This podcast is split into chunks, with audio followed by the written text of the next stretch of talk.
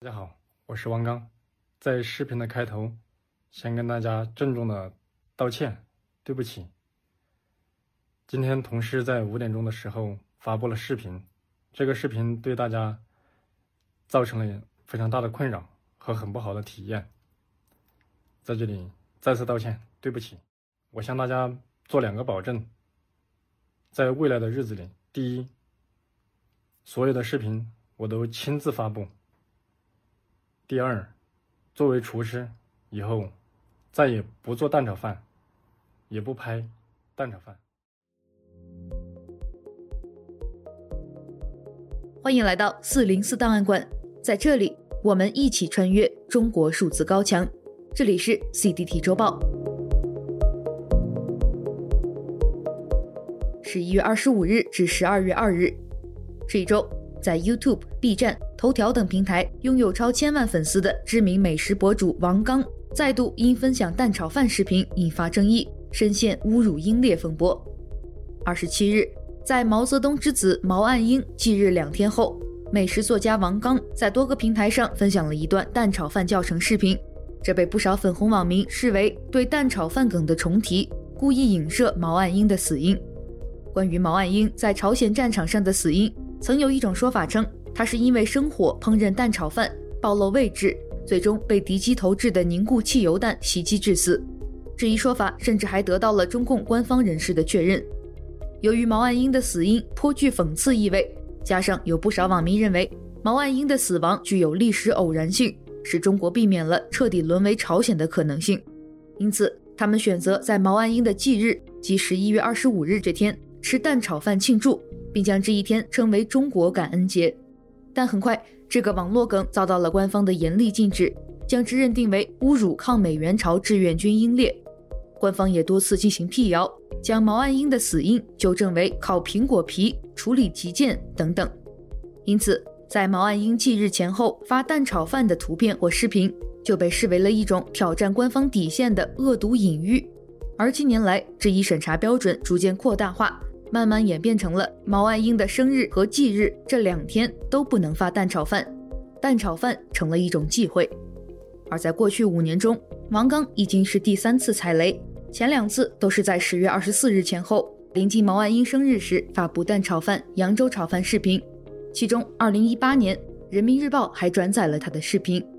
也正因此，王刚被不少粉红怒斥，说三连辱那便没有巧合了。认定他就是故意为之。面对大量批评，王刚近日做出了公开道歉，强调作为一个厨师，自己以后再也不做蛋炒饭了，也就是我们在开头听到的声音。这段道歉视频也从墙内消失了，其原因不难猜测。这起事件再度为魔幻现实主义中国提供了丰富的素材。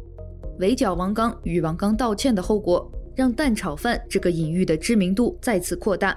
这也创造了继李佳琦悖论之后的王刚悖论，即毛岸英之死与蛋炒饭无关，但你不能在他生日忌日的这一天提到蛋炒饭。从后续网民整理发布的王刚蛋炒饭视频时间轴分析图来看，蛋炒饭的内容经常出现。王刚显然并非选在特殊日子发布蛋炒饭视频，也算不上部分粉红网民所定义的别有用心的反贼。事实上。甚至有墙外网民将王刚称为典型的日子人，指的是与政治完全绝缘的人。他们关注、分享的都是自己日常生活的相关内容。但这样的岁月静好，也突然被文革式的网暴彻底打破。如知乎网友所说：“当所有人都在心照不宣地玩一种规则怪谈类的游戏时，不知情显然也成为了一种罪过。”目前，这一荒诞场景已然构成了一个国际笑话。如同媒体 CNN 在报道此事时使用的标题所说，在民族主义者的强烈反对下，中国网红大厨发誓再也不做蛋炒饭了。这周，一名上海女子在抖音平台发布了一段车祸后奇迹续命的视频，引发网络热议。这名女子也被网民称为“雪草姐”。根据雪草姐拍摄的视频显示，她与丈夫在西藏阿里地区自驾度蜜月时遇到严重车祸，雪槽姐本人受伤严重，脾脏、肝脏尽裂，胰腺损伤，多处肋骨骨折。随后，她的小姑动用关系联系到上海卫健委，卫健委发函动员阿里自治区全体公务员为她集体献血，采集到七千多毫升的血液，约为成人全身血量的两倍。雪草姐的家人更是花费上百万包专机将她送到四川，以专车开道的高规格方式将她快速送至四川成都华西医院。整个救治过程也作为正能量新闻登上了华西医院的党建园地。雪草姐在这段视频中似乎对这样的特权待遇习以为常，并按耐不住的公开炫耀，而这也成为了公众对此出离愤怒的原因之一。有网民在评论这一事件时说：“你好。”我们只是你们这类人的移动血包罢了。这事儿要换成普通人，估计都够投两次胎了。难怪我在负重前行，原来有人骑在我背上，尽享特殊。甚至还有网民调侃：李克强都没有雪草姐的待遇好。在接受媒体采访时，雪草姐的父亲和丈夫反复强调，家里几乎没有公职人员。这其中的“几乎”两字值得玩味，而其余的回应更有羞辱公众的嫌疑。他们表示，动用公务员献血是随便说的，百万包机费是随便借的。雪草姐遭到指责后，心情低落，已经哭过一次。这样的回应显然无法解释整个事件中的吊诡之处。如网民所说，仔细把整个故事串一串，怎么捋都让人隐约感受到背后似乎有一种神秘力量，让万物运转得恰如其分的机缘巧合。十二月一日，媒体大河报记者。以急需用血者家属的身份致电上海卫健委，请求协调异地献血，被上海卫健委以需在当地申请为由拒绝。雪草姐享受到的医疗待遇是否来自一条正常合规的救助通道，更加令人怀疑。所有疑问都指向了连雪草姐的丈夫、父亲都始终解释不清的神秘小姑。从目前的事件发展来看，无论网民及媒体如何追问、深扒。雪草姐沪上姑姑的身份始终成谜。相反，微博已经将多个涉及雪草姐的话题封禁，就连最早披露事件细节的《新京报》也将报道原文在微信平台删除。这种懒得辟谣、直接设置敏感词的操作，也恰恰证明了雪草姐的家人中大概真的有含招量很高的亲戚。自媒体人向栋梁表示，公众在雪草姐事件上其实大多只有一个问题与一个诉求。问题非常简单，普通人遭遇同样的事情，真的能调动他的这些资源吗？而诉求则无比卑微，特权阶层吃肉，普通百姓喝汤也就算了，请你们不要故意吧唧嘴，让我听到心烦。一周见读。二零二三年十一月已经过去，中国数字时代搜集整理了过去一个月期间反映国内热点事件的网络视频。以时间为序进行混剪，制作了本月的月度视频《十一月之声》，仅以此片向四月之声致敬。杭州市全过程人民民主实践中心建成启用，观众可以以虚拟数字人身份身临其境地参加杭州市人民代表大会，真切感受到人大代表的荣誉感、庄严感、责任感。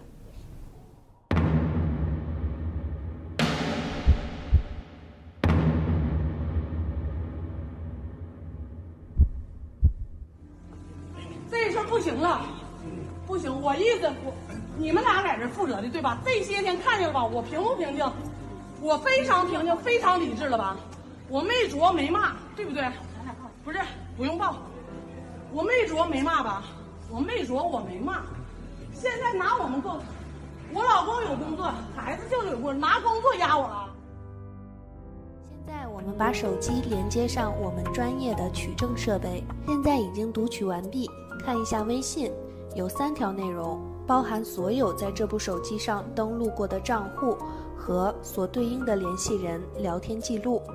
我们再看一下图片，共有一百四十四张，包含之前给大家展示拍摄的。现在你还觉得你的信息安全吗？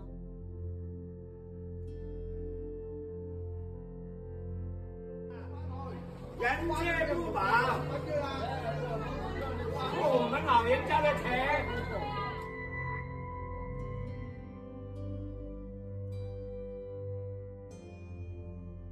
癌症是前天确诊的，群聊是昨天被导师踢掉的，实验室是今天拆的，消防检查是早已安排好的。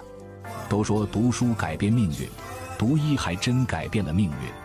实验室负责人的信息摘除了，但是患癌同学的肿瘤却没办法摘除干净。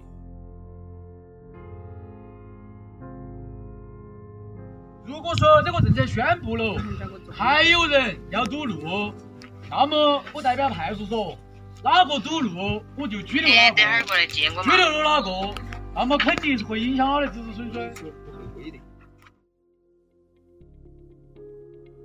请见 CDT 阅读视频，十一月之声，二零二三。二零二二年十一月二十四日，新疆乌鲁木齐一栋居民楼发生大火，造成十人死亡。两天后，南京传媒大学的学生在校园内举起白纸，随后蔓延全国。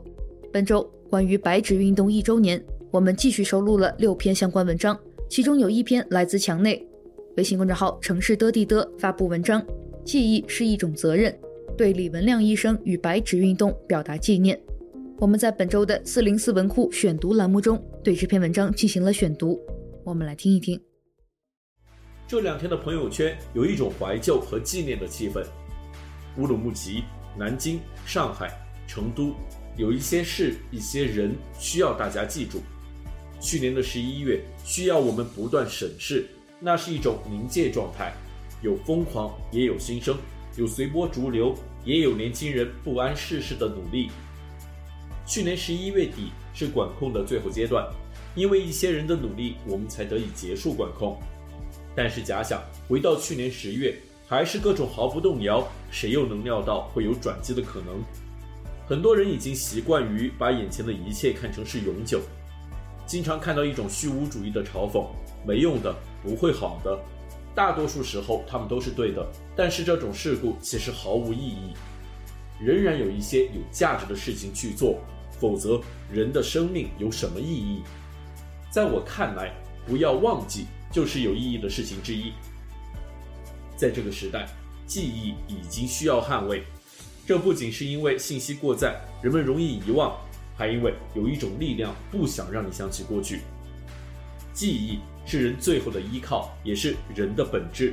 它从来都是权力争夺的领域。那个专有名词叫历史。在感叹什么都不能做到的时候，至少还有一点你是可以坚持的：不要忘记。请见四零四文库，李医生的五颗星背后是一个群体顽固的努力，以及相关文章。星火。是下放至农村的兰州大学此前反右运动中被划为右派的学生于1960年创办的杂志，仅印出了一期，因其内容不被容于当时的中华人民共和国政府，很快被取缔，有多名学生被抓捕判刑。杂志社的一名成员谭婵雪被判十五年。晚年，他花了十二年时间，远赴兰州、天水等各地搜集资料，为《星火》杂志及历史立传，完成了《星火》。兰州大学右派反革命集团案纪实一书，为这一段历史留下珍贵记录。对于这起近半个世纪前发生在自己家乡的《星火》杂志政治冤案，著名调查记者江雪对此展开了深入调查。请见来自江雪的文章《寻访星火》连载。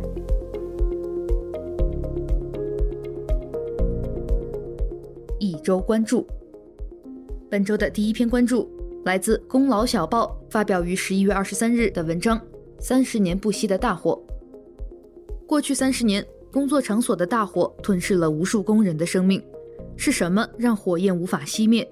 一九九三年的十一月，深圳的港资智利玩具厂发生大火，八十七人死亡。三十年后，同样是十一月，山西吕梁的永聚煤业发生火灾，二十六人遇难。而一年之前的二零二二年十一月，河南安阳的凯信达服装公司也发生了大火，四十二人去世。除此之外，我们还记得北京长峰医院、天津港大爆炸、吉林宝源风寝业大火。尽管事件后每年都会有加强监管、强化安全生产的新政策，但火灾事件仍然没有消失。我们想问，除了工厂管理方的错误与监管不力之外，我们还能从这些事故中学到什么？这些火灾事故背后有哪些顽疾是政府与企业不愿意真正面对的？请见相关文章。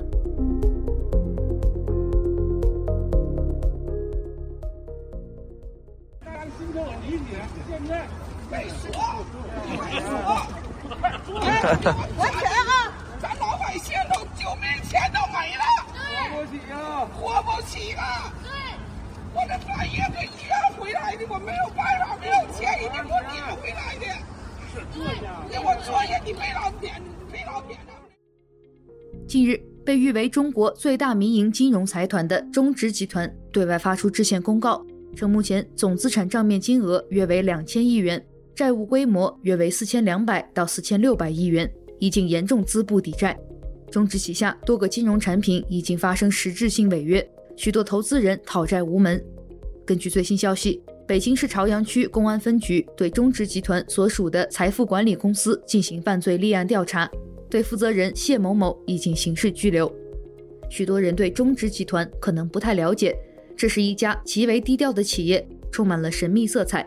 其创始人名叫谢植坤，从不接受媒体采访，几乎很少出现在公共场合。他唯一一次被曝光是与歌星毛阿敏的婚姻。二零二一年，谢植坤去世后，中植集团开始走下坡路。这艘原本光鲜的资本巨轮露出了越来越多深不可测的坑洞。但中植集团一直在强撑，坚称自己没问题。如今，中植集团终于爆雷了，这将是新中国成立以来规模最大的债权违约事件之一。关于中植爆雷，请见来自鱼眼观察的文章。中植集团正式爆雷，引发市场震荡，或超恒大。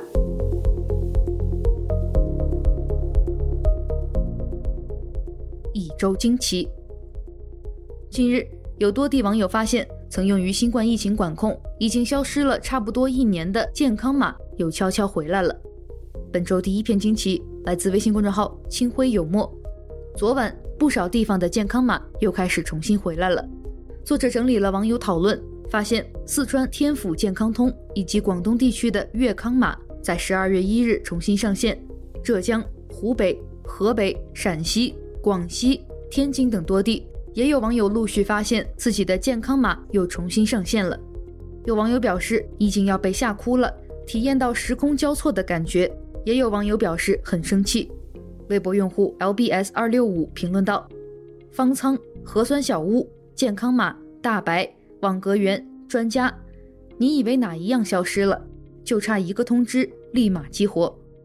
也有网友质疑，健康码下线后，官方曾表示将按照有关法律法规销毁服务相关所有数据，切实保障个人信息安全。销毁什么了？请见相关文章。据央视网十一月二十九日报道，近日。湖南省涟源市排查出有七百六十六户公职人员违规入住当地公租房小区，其中二十八户为正科级及以上公职人员。涟源市委书记刘杰表示：“不要把过去的惯例替代现在的规章制度，绝不能与民争利。”在此次排查的四个公租房小区中，公职人员户数占比最高的是润中小区，三次摇号总计入住一千八百二十六户，公职人员有六百六十九户。占小区居民总数百分之三十七，其中更是有一百四十七户公职人员不在摇号之列，是用领导批的条子换到了房子。目前，当地正在根据名单对涉事的公职人员住户展开大规模清退。微信公众号主不倒对此评论道：“清退占用公租房的公职人员太潦草，不追究谁批的条子更是荒唐离谱。从某种角度来说，这些占用公租房的公职人员。”就是缩小版的贪污罪，让他们补齐商品房的差价，或者开除公职，一点也不过分。最好还要从源头找到方便他们占用公租房的罪魁祸首。这是在无数人眼中不置可否的小事。正是这样的小事，一点一点、一次一次累积起来，改名为陈科击毙。人们从最初的无所谓，到后来的不再震惊。当你意识到是大事的时候，想矫正便很难了。或许这也是“民生无小事”的另一种解释。请见来自逐步岛的文章：那窃贼偷盗是否还回去就行？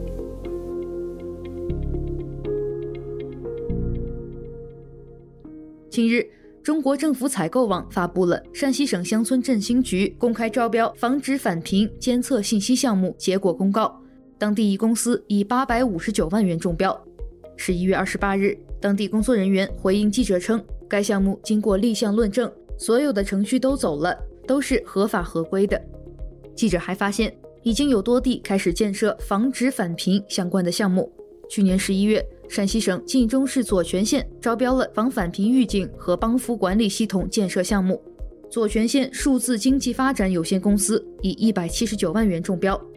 今年七月，河南省禹州市以八十四万元的价格采购了全市智慧防返贫监测帮扶信息管理平台项目。今年九月，江西省萍乡市也以一百五十六万元的价格采购了相似的防返贫系统。请见极目新闻的文章：山西花八百五十九万采购防止返贫监测系统，官方合法合规。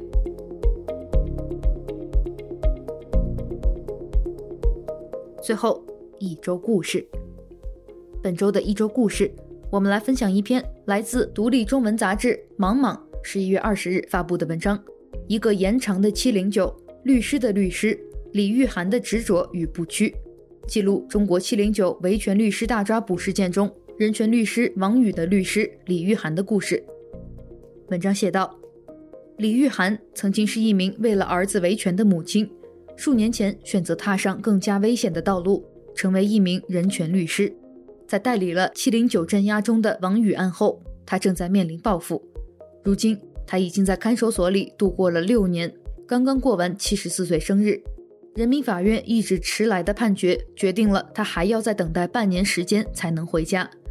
二零一五年，中国政府针对人权律师发起了一场震惊中外的镇压运动，后来被称为“七零九大抓捕”。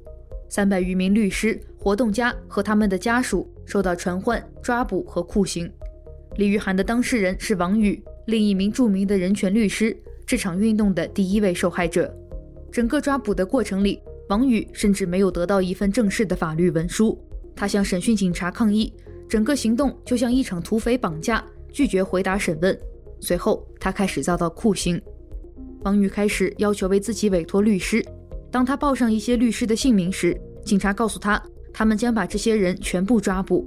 后来，连审讯警官都看不下去了，劝他说：“你别害别人了，你要是说谁就抓谁。”当警察欺骗王宇：“你现在被抓了，没人管你”的同时，他的数十位律师同伴受到恐吓，被禁止代理他的案件。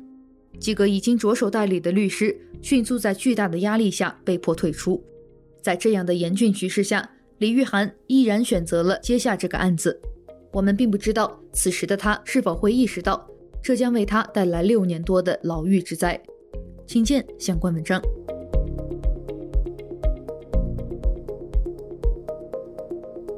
以上就是本期节目的全部内容。如果大家希望了解本期节目中提到的相关新闻事件和文章，欢迎点击本期节目简介中的链接，在中国数字时代网站阅读更多内容。中国数字时代 （CDT） 致力于记录和传播中文互联网上被审查的信息，以及人们与审查对抗的努力。欢迎大家通过电报 Telegram 平台向我们投稿，投稿地址请见本期节目的文字简介。阅读更多内容，请访问我们的网站 cdt.media。